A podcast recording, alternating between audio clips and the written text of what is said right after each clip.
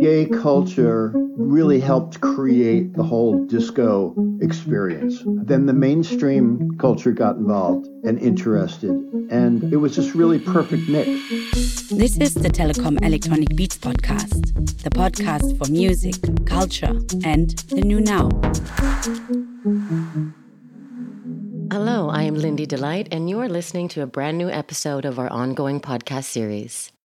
It's an absolute pleasure to have here today award winning documentary and portrait photographer Bill Bernstein. Bill has been researching and photographing the contemporary subculture of New York nightlife and nightclubs such as Studio 54 and Paradise Garage in the 70s and in the 80s, as well as photographing some of the most celebrated icons of our time. He has published several books, including Night Dancing, Paul McCartney, Disco, and his most recent, Last Dance. Hi, Bill, and welcome to the Electronic Beats podcast. I've really been looking forward to this interview. So let's take it back. I know you started your career at the Village Voice in the 70s, and at that time you were sent on an assignment to take pictures at an award ceremony that took place at the legendary Studio 54. So tell me, how was it to gain access as a young photographer to the venue? Because we know it was so notorious for long queues and people being so desperate for their chance to get in. And what was your first experience like?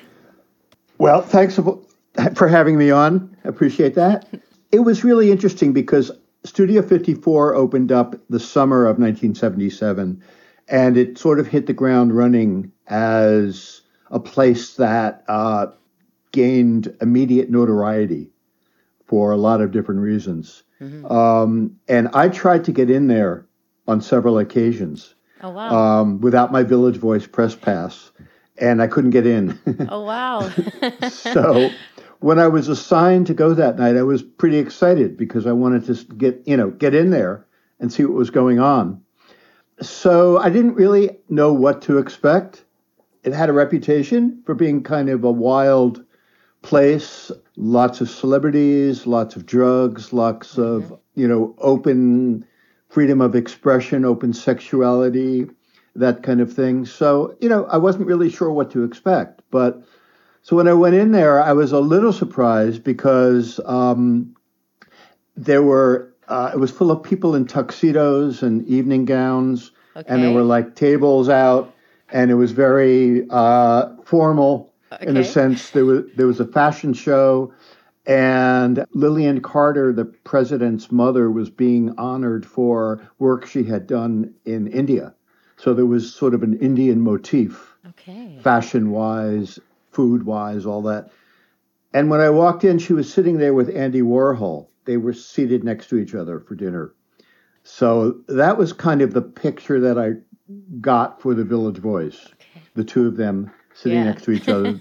these these two gray-haired people from completely separate universes right. in life talking to each other, and I still wonder what they were talking about. Yeah. Were you starstruck at all? No. No. Okay. I really wasn't. um, I've worked with a lot of celebrities, and when I'm shooting people, I'm very focused on my job. Right. And getting the exposure right, and making sure the film yeah. is in the camera, and my thumb isn't on the lens. Yeah, yeah. So I'm more concerned about things like that than than you know being starstruck. Okay. So then what happened? So you saw you saw Warhol, and then and you, you saw the ta- and the tables were all set there. What happened next? Well, so there were there was also like a flock of paparazzi there, mm-hmm. and that was the first time I'd ever been in a situation as a photographer where I was in with 25, 30 other photographers all cramming to get the same shot. But I kind of stepped off to the side as a photojournalist and photographed the the flock of paparazzi shooting the table. So that was one of the shots that I got that I really like. Anyway, so the event lasted for several hours and after it was over, basically everybody left. All the paparazzi left, the people in their tuxedos left, and I uh, I decided I would hang out there and wait until the regular crowd came in. Right. They had to clean up the place and put the tables and chairs away. And I had run out of film because I only brought four or five rolls of film. And I had no film, so I asked one of the leaving photographers if I could buy some film off of him, and so he sold me some film, and so I went up to the balcony and hung out in the shadows mm-hmm. and waited for them to clean the place up and let the regular crowd in, and that was I don't know like an hour or so. Okay. Um, and so that's you know then I walked downstairs and I had my first night in that crazy culture mm-hmm. that I found so fascinating and decided to explore for the next couple of years. So when you stayed, um, so I guess obviously you were the, the, only photographer that did stay. So the club was totally fine with you staying back and being able to capture some of those moments. Yeah, I guess so. I mean, nobody tried to kick me out. No. Um, I don't. It's almost like nobody really noticed me. Okay in a sense, even though I had a camera and a flash. But no, I didn't get bothered at all. And I was there as the doors were open for the regular crowd. So I saw the first people come in. And I think I was probably there till four or five in the morning oh. because I was so taken by the visuals that I was seeing and the experience that I was having there. Yeah. I didn't know what to expect, and I was really surprised. Incredible. So you were documenting New York subculture at places like we mentioned Studio 54, but also Better Days and Paradise Garage. And this time can only be described as revolutionary. What impact do you think your work had on people at that time? And also, how did it impact you? Well, yeah, it was a pretty amazing time. It was between Stonewall, which was in the late 60s, uh, the Stonewall, Stonewall riots, I guess you would call them, in Greenwich Village, which basically was the beginning of gay liberation. And it was between that and the AIDS epidemic, which was in the early 80s. And both of them were very impactful in their own different ways on the culture. Mm-hmm. And so it was really a magical bubble of time, like from 77 to late 79 in New York City, probably in the world too, for that matter, but certainly in New York City. Um, New York City's always been like, you know, the melting pot. It's always been like the cultural mixing place, people all over the world, marginalized cultures, you know, all different sorts of people from all over the world, all different walks of life. So it's always been that, you know, since day one. And it was also a city that was very much in trouble financially. It was in default, actually. The city was like was ready to, to go bankrupt. And so rents were really cheap, which attracted people from all over the world, artists, to you know the great city of New York, um, where you could get an apartment really cheap.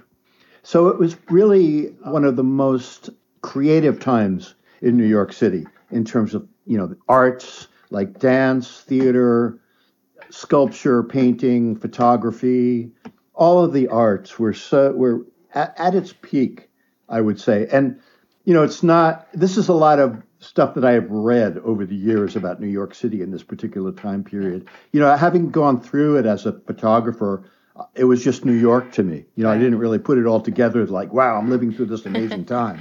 yeah. It was just like that's that's what it really was, you know. So I lived in an apartment in Soho, New York, downtown, which is now, you know, like the world's largest shopping mall yes. for the world. But at that time, it was a really kind of cool place for artists. And I had an apartment down there for $120 a month. Oh, wow. So, you know, yeah. that lasted, and it was rent, rent stabilized and yes. all that. So I was one of those people that could live in New York City at that time and do my artwork so you know, Studio 54 opened in '77, along with um, Saturday Night Fever, uh, that hit the you know hit the screens in '77. So that drew attention to the whole disco scene. It brought it into the mainstream conversation. And then Studio 54 opened up in 77 in the summer, and that was a sensation. So disco was almost like a fad. Yeah. That, you know, like the hula hoop mm-hmm. or the yo-yo, I guess, you know. it just like hit the, the mainstream culture like a tidal wave. So I just fell into it as a photographer and I just thought, wow, this is so interesting to see a transgender man or woman from wherever, Puerto Rico or whatever, dancing next to a straight Wall Street stock guy Yeah. on the dance floor, or certainly the the gay culture of that time. You can't overestimate the influence of the gay culture Absolutely uh, not. on, Yeah. on disco. I mean, from uh, the Loft, you know, David Mancuso in in the seventies, Ice Palace and Fire Island, the gay culture really helped create the whole disco experience. Mm-hmm. I would say. So you know that in itself was very important, and then the mainstream culture got involved and interested, and it was this really perfect mix, yeah. in my opinion. yeah. You know. And how important do you think your photography was for the image of the clubs at that time and their public relations? My photography wasn't really that important at that time. No. Okay. Happened later Uh, on. the yeah, it definitely happened later on because I chose the photography that was important during that time were the paparazzis, were the press photographers, the people who were working for Page Six in the Post and the News, and people who were taking pictures of celebrities at these clubs and getting the pictures in the paper the next day. Okay. Those people were the most important. Um, Alright. They were drawing people to the clubs. They were creating the illusion. They were creating the whole mystique about the scene. Yeah. You know, Yeah. I decided very early on. In fact, that night when I was sitting in the shadows at Studio 54 in the balcony, waiting to go downstairs, that night I made a decision that I was not going to photograph the celebrities. You know, that I was going to do something different. Yeah. I was going to photograph who are these people? Mm-hmm. Who is this couple over here, man and a woman dressed in tuxedos that look like they're straight out of the movie Cabaret Mm-hmm. From, you know, the Weimar Republic in Berlin in, you know, 1930. Who are they? What, what's up with them? What's their story, you know?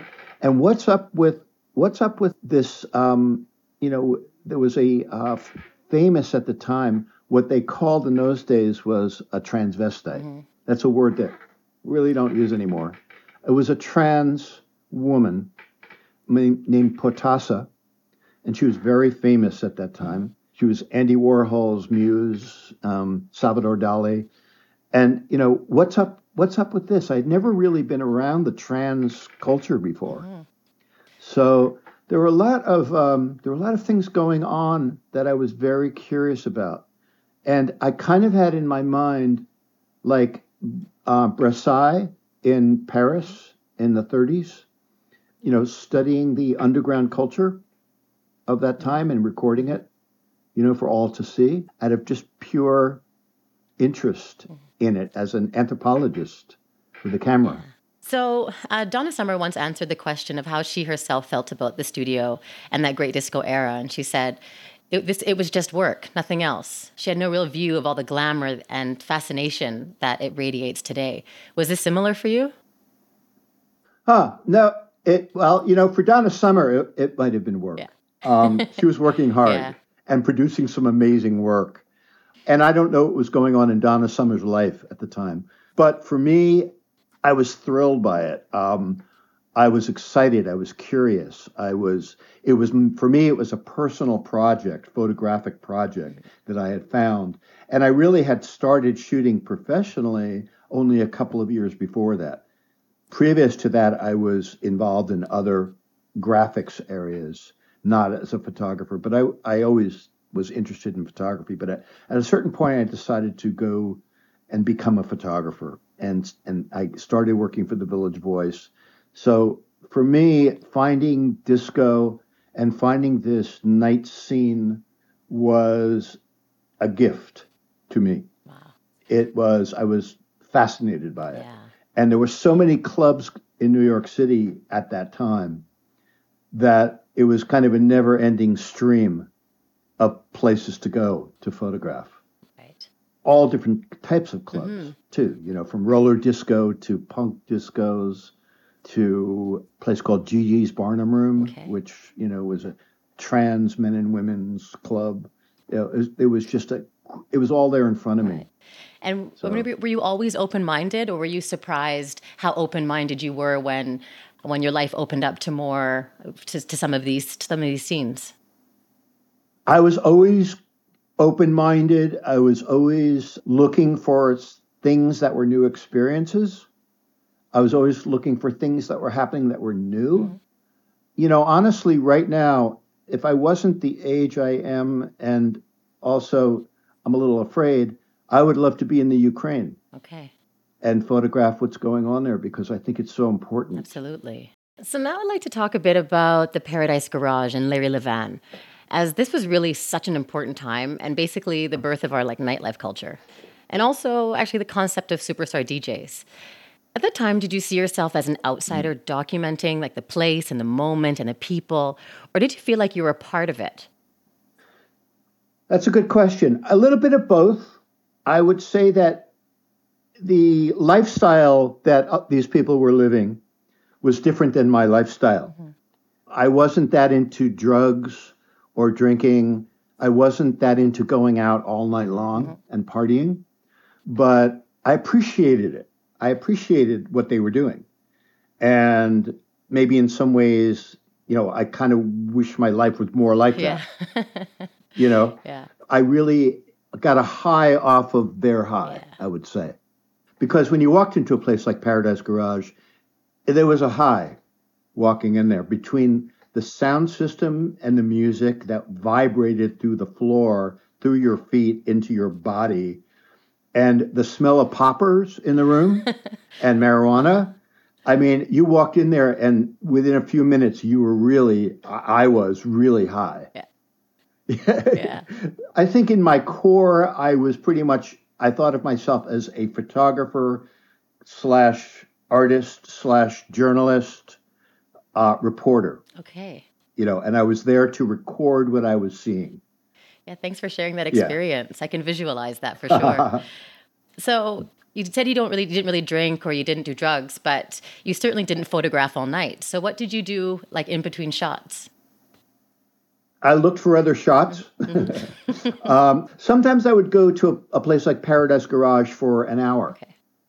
and do some shootings, feel it out, shoot. And then I would leave and I would go to the Mud Club, which was almost walking distance from there. Yeah and hang out there for a little while.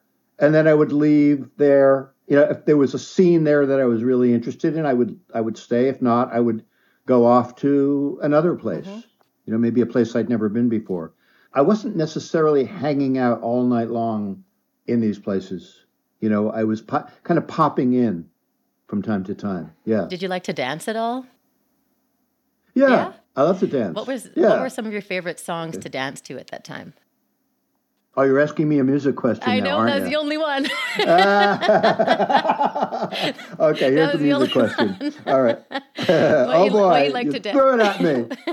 All right. Yeah, okay. songs? I have very, I have very like you know, there's people who are really into the deep cuts. Yeah.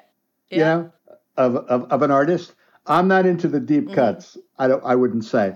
My favorite song, believe it or not, is uh, "Don't Stop Till You Get Enough" by Michael Jackson. Okay, I can't not move when I hear that song. Okay, I know I'm an old fogey with old man taste, but you know that's how I feel. Uh, that's what I like. But I also like um, I like a good song. I like a lot of rhythm. I like disco music, but I really think I like house music much more. Okay. In general, um, I like I really like when they stripped down. They took out the horns and the violins and and all that, and they the just beats. stripped it down to the more the beat yeah. and the tribalness yeah. of it. You know, that's one thing that really appealed to me at the in discos was the tribal equality. Mm. Yeah. Okay, and I think that is something very very basic within us as human beings that wanting to g- gather together in a group and and and move to a drum beat. Mm.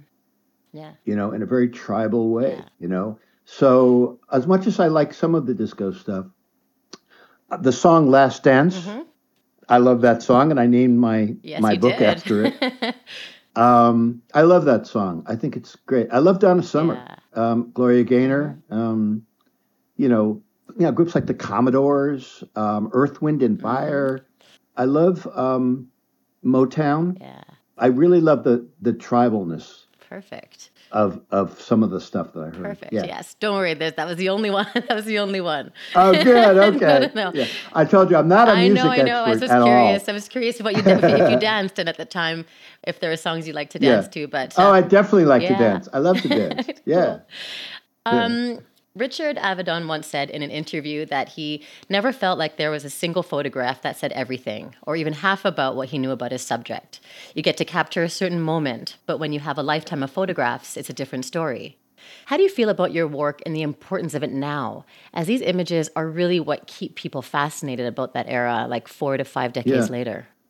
It's interesting to me because I've I've been at book fairs and you know book signing events, and I find a lot of younger people, you know, in their twenties, they'll look at my work and they'll just be fascinated by it, and they'll go, "Wow, I wish I was alive back then. I wish I was there. I would love to go to the Mud Club. I'd love to go to Paradise Garage." Yeah. and that means that really means a lot to me i mean it really means i mean i lived through it and i photographed it and i've lived with this material for years and years so you know it's just part of me part of my life but to find somebody who's so fascinated by it and really can connect to it feels great it feels really great So, when you put in the context of today, um, taking photos is strictly forbidden in many of the modern nightclubs. But back then, if you had a camera, you were usually a professional photographer, whereas nowadays, everyone seems to have a camera. How do you think people's attitudes towards cameras have changed since you started your career? i think everybody's a photographer now How do you feel about that? you know, I think, well, I'm glad because I love photography. And I think that capturing a moment in time forever is a, is a brilliant thing. You know, look, I look at pictures of, my, of myself. I look at pictures of my, my son, who's 18 now, and I look at him when he was like three. I look at my parents. I, I even love old pictures of London, Germany, um, New York from like the turn of the century, 19th century, or 20th century rather. I love it. It's, you know, I, I love going back in time. I love, I love being able to capture something. So photography to me is a brilliant art form. The fact that everybody's taking pictures, that's fine. But, you know, there's, as a, as an artist, you know, there's a great picture that really says a lot and really digs deep and reaches you on a very deep level. That's a photograph that I'm I love and study. And then there's photographs that are kind of snapshots Yeah. that a lot of people are doing these Yeah. days, and I guess calling it photography. So I guess I'm a little cynical Okay. about some of the stuff that is called photography these That's days. fair. And also, when I was doing it back then in clubs, it was a lot harder Mm-hmm. Uh, because I was shooting film. I didn't get to see what it looked like after I shot it and say, "Uh oh, you know, I have the wrong exposure," or you know, the, the lighting looks bad. You know, I had to wait until the next day after I developed all the film and made the contact sheet Yeah. to go, "Oh sh- shit, I fucked Mm-hmm. up." Can we say that on the radio, or we'll be. We'll see. we'll see. Uh, you know, so it was harder. You know, I was shooting basically in strobe light, so half the time the room was completely Mm-hmm. Dark, black, yeah. and you know, and there was a smoke machine, and I was shooting with a flash, and any photographer knows that's a disaster. Mm-hmm. You know, so I was shooting a lot, hoping, keeping my fingers crossed that I got something, Yeah. and you know, yeah. did a pretty tight edit Yeah. on the contact Yeah. sheet. You know. One of the things about my book is that I put a couple of contact sheets in there. And I decided to do that because I really think that even though a lot of shots on the contact sheet are not really very good, and I don't really want people to see them, but I think that it gives you an idea of what the scene was that I was involved in at that moment in time. Right. You know, it's like, I don't know, half an hour, 20 minutes of time frame of me working, yeah. and you can kind of see what I was seeing and dealing with. Do you have a concept in mind when you're shooting your photos? And what's that process that brings it from your camera to the contact sheet to a photo collection and then into a book? Yeah, I do ha- kind of have a concept in mind. When I was shooting the club culture back then, after I started getting into it, I started to feel like this was a kind of um, historic moment, and I was very, it was very reminiscent to me of that Weimar Republic era from the 30s in Berlin, where you had that underground culture of kind of gender benders mixed in with high society people, mixed in with, you know, all different kinds of cultures were mixing and kind of underground, you know. Anyone who's seen the movie Cabaret or, you know, kind of read anything about that time period mm-hmm. knows what I'm talking about, you know. That was my influence. I guess that was my muse. That couple actually was probably my muse through the whole experience. It was my, you know, sort of, um, it was the reason that I was out there photographing was because I was I was captured by that image so much, mm-hmm. uh, and I wanted to explore that. And then you know, everywhere I went, I saw that in different different forms. You know, so that was my muse. That was my reason to go out and shoot to capture that underground feeling of what was going on. Mm-hmm.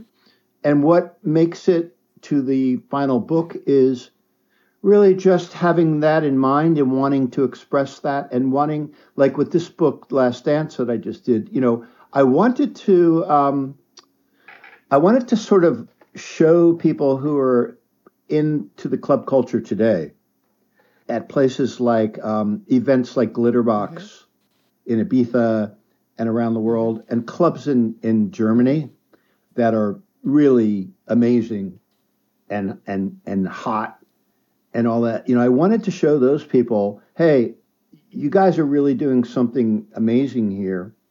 And maybe this is kind of where it came from. You know, maybe you can see a relationship between the late 70s in New York City and where you're at right now in your head mm-hmm. and what you're doing, you know, at these clubs, you know.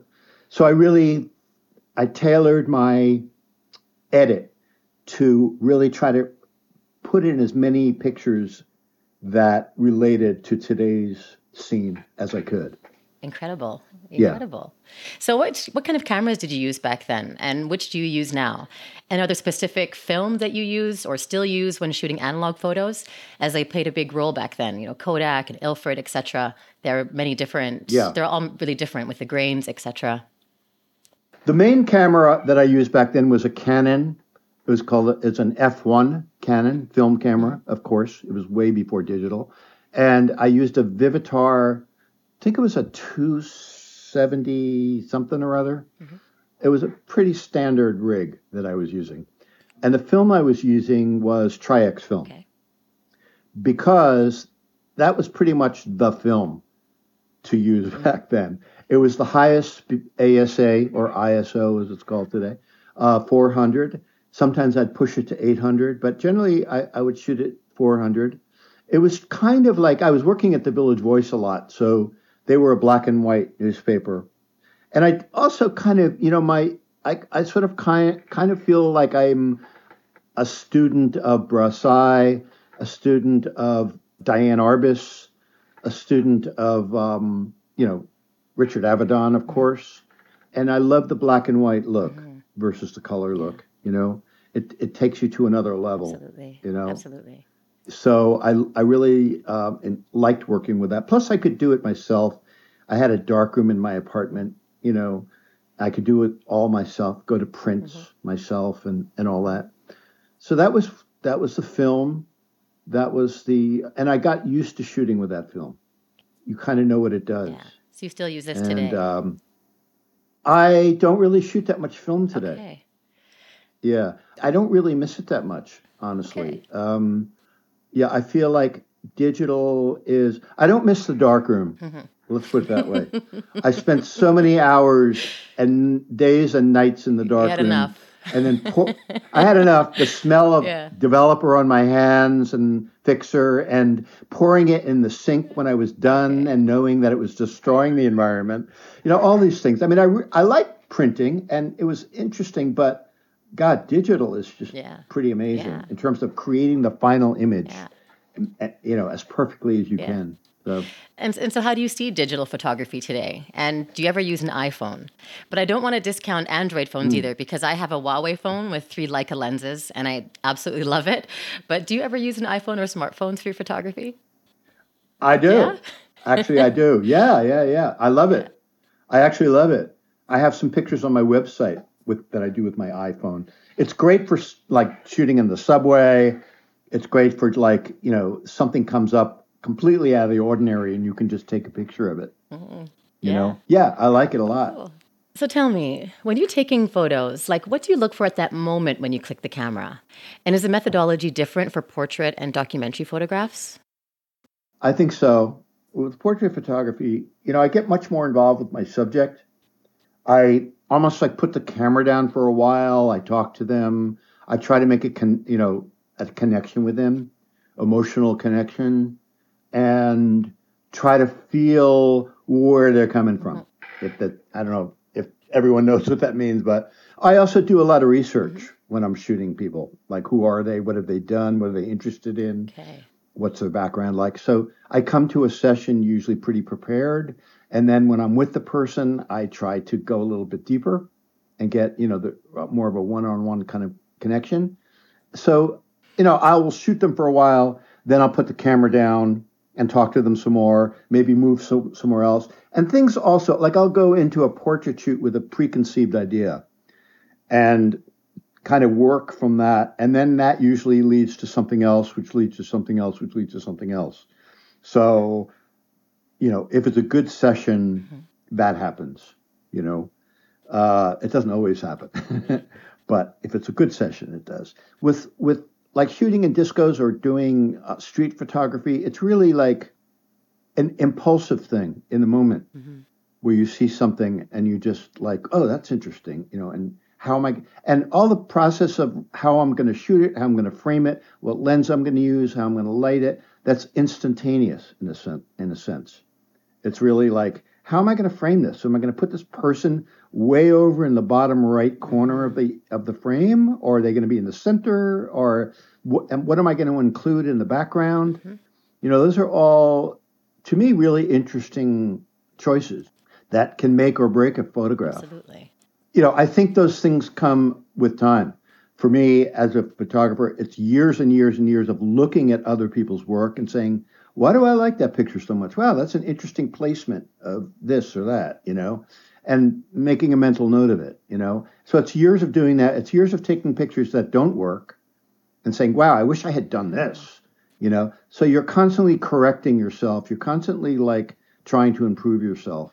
I guess this is where, you know, edit- editing digital photos it really helps because you're able to kind of control and find and find where and be able to basically place and place the picture as you as you would want it. No, I think, no? you know, I don't vary too much from when I shoot the picture when I go digital. Okay. Yeah. You know, yeah, I don't really I don't really do too much, you know, people a lot of people are compositing their pictures, yeah. they're moving things in and out. Yeah. I don't do that. I don't I don't have a problem with mm-hmm. it um, but I don't really do it. You know, um, I will take the picture that I shot and I will I will enhance it. I, basically, what I'm doing on the computer is I'm dodging and burning, right. like I did in the darkroom. Mm-hmm. you know, and if there's some little thing that I can fix that isn't really that significant, I will yeah. take it out or you know do something. But I'm not doing too much heavy manipulation yes. with any of my pictures. Yeah. Amazing. Um, it would be really interesting to approach an approach and exhibit your pictures from the past with current photographs from clubs, if they exist at all. Would you would one recognize the parallels there? I think you would. Um, interestingly, um, I had an exhibit in New York City at a place called the Museum of Sex. Mm-hmm. And they took a room and they turned it into like a disco. Uh, they had disco ball. They had a gigantic speaker. They had a disco booth. They had a bar, and they took about thirty or so of my images um, and blew them up huge. Mm-hmm. And it was an exhibit of the images. But then they decided on the weekends to have disco parties. Mm-hmm. So um, I would go occasionally to see what they were like. And I was really uh, happy to see that the crowd that was attracted to the exhibit and to those disco parties really embodied what I was shooting back then. Mm. There were, you know, there were all kinds of non-binary, gender fluid guys in dresses with beards. Mm-hmm.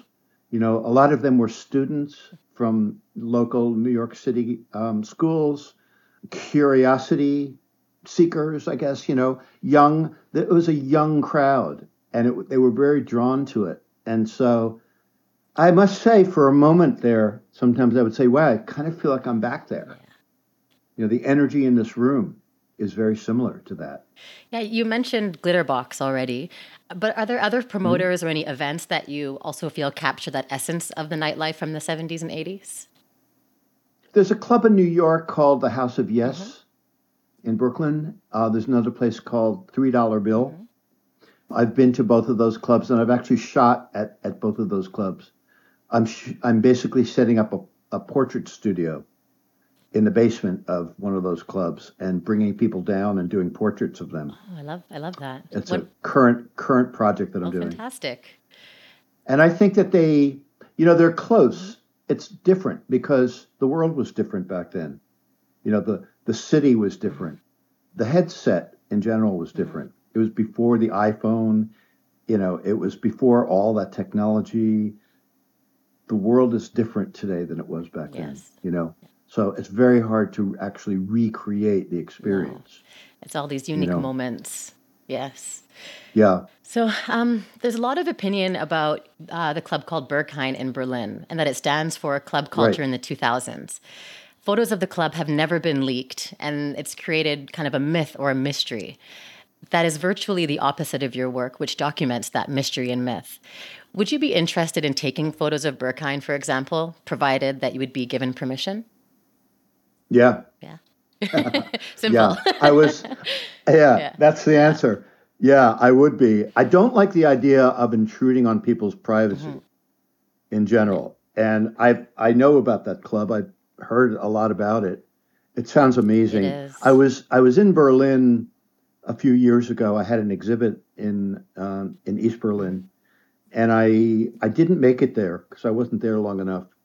Um, I also wasn't sure if I could get in or not because I don't really know anybody there. Well, now you do. Um, I le- now, now I do? do. Okay. Let me know when you're yeah. Yeah. Well, next time I, I definitely yes. will. No, be very interesting. Yeah.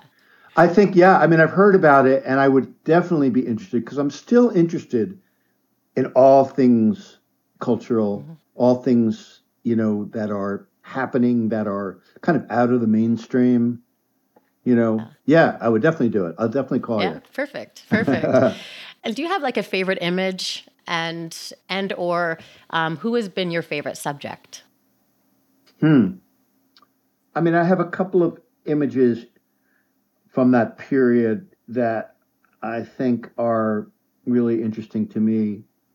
There's a, a woman at GG's Barnum Room named Ava, and she was, you know, a pre op transgender from Puerto Rico and she was there like every time I went to GG's Barnum Room. And so we we sort of after a while started talking to each other and I started to learn a little bit about her. And she was this very soft spoken, sweet transgender, pre op transgender, you mm-hmm. know, who was saving up for her operation at that time. And she told me about how she was friends with Salvador Dali and he would um, when he came to town he would invite her out with his friends and sometimes she would hook up with one of his male friends and the male friend would find out that this beautiful woman had a male genital and to Dali, that was a surrealistic joke that was he thought that was kind of interesting and i thought that was mm, a little cruel maybe okay. but she was very sweet and she thought it was fine. And, you know, I'd never really been exposed to that culture before, yeah. the trans culture. So just being around it was really interesting to me.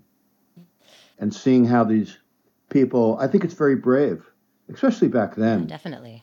You know, in the 70s, mm-hmm. you know, um, it is today too you know very very dangerous yeah and that's what that's what makes nightlife in some of these nightclubs so important because it's always been like a safe space for people to come to and know that no matter what's yeah. happening in their lives on the outside that they can come and they can go somewhere where they can completely be themselves be accepted and just be able to express themselves that's really key that's really important that's one of the things i saw back then that was very interesting to me yeah you know, and I and that was at Studio 54. That was pretty much at all the clubs. Yeah. I would say. Yeah. And so, was there is there a favorite image of yours? Oh, um, uh, I don't know. Um, yeah, there was a couple of shots. There was a shot of Ava um, at a table, and her leg is up on this guy's uh, shoulder, and he's kissing her ankle, and she's just kind of posing for me, you know. And to me, I like that shot a lot because I knew her, and you know, and she, um, it represented a lot of different things to me. It re- represented the pose of, you know, um, of that time, how people would pose. There was a voguing kind of posing sort of thing going on.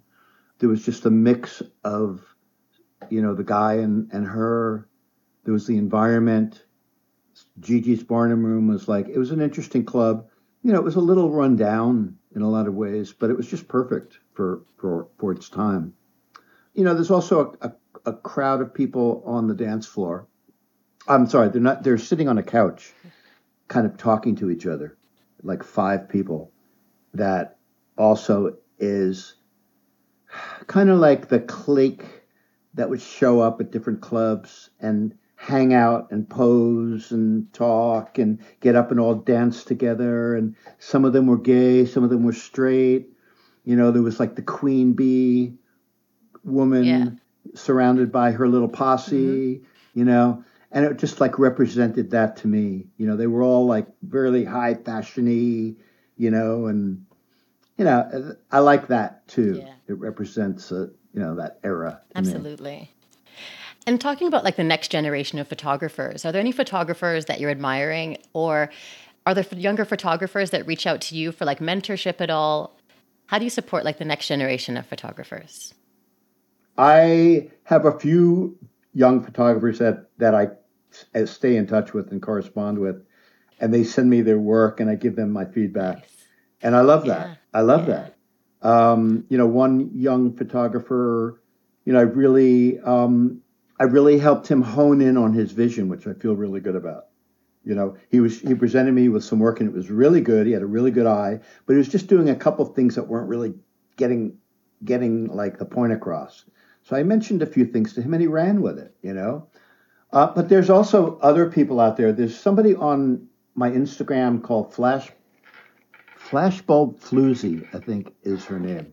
And she's out in LA and she's shooting a lot of burlesque kinds of mm-hmm. things. Mm-hmm. A lot of stuff that looks sort of like the House of Yes in New York. Okay.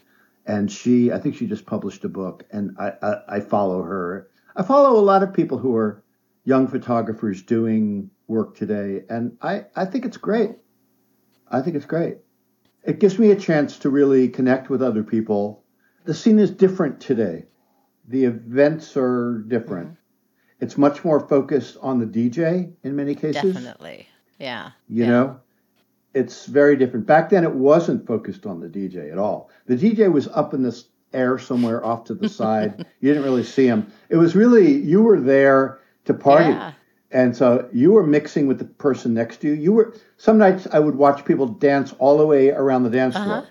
You know, go from one partner to the next to the next to the yeah. next, and then back to where they started from. You know, it was very much about interacting with the with the crowd. Mm. You know, yeah. and I don't see that so much in a lot of places today. No, me either. And and I hope at some point we're able to get back to this because I do feel that you know that people have this kind of DJ worship culture kind of now yeah where where you're kind yeah. of losing the connection between the people and i really hope yeah i really hope someday that we're able to get back to this point where it's not so much of a focal point so, thank you so much for uh, being with us today on the Electronic Beats podcast. Um, I really hope to meet you again soon. And yes, thank you. Okay, thank you. Thank you for listening. I hope you enjoyed this episode as much as I did. If you like, there are many other Electronic Beats podcast episodes that you can find on all the usual podcast platforms. We'd be happy for you to check them out and subscribe, or leave us some feedback on our social media channels. See you next time.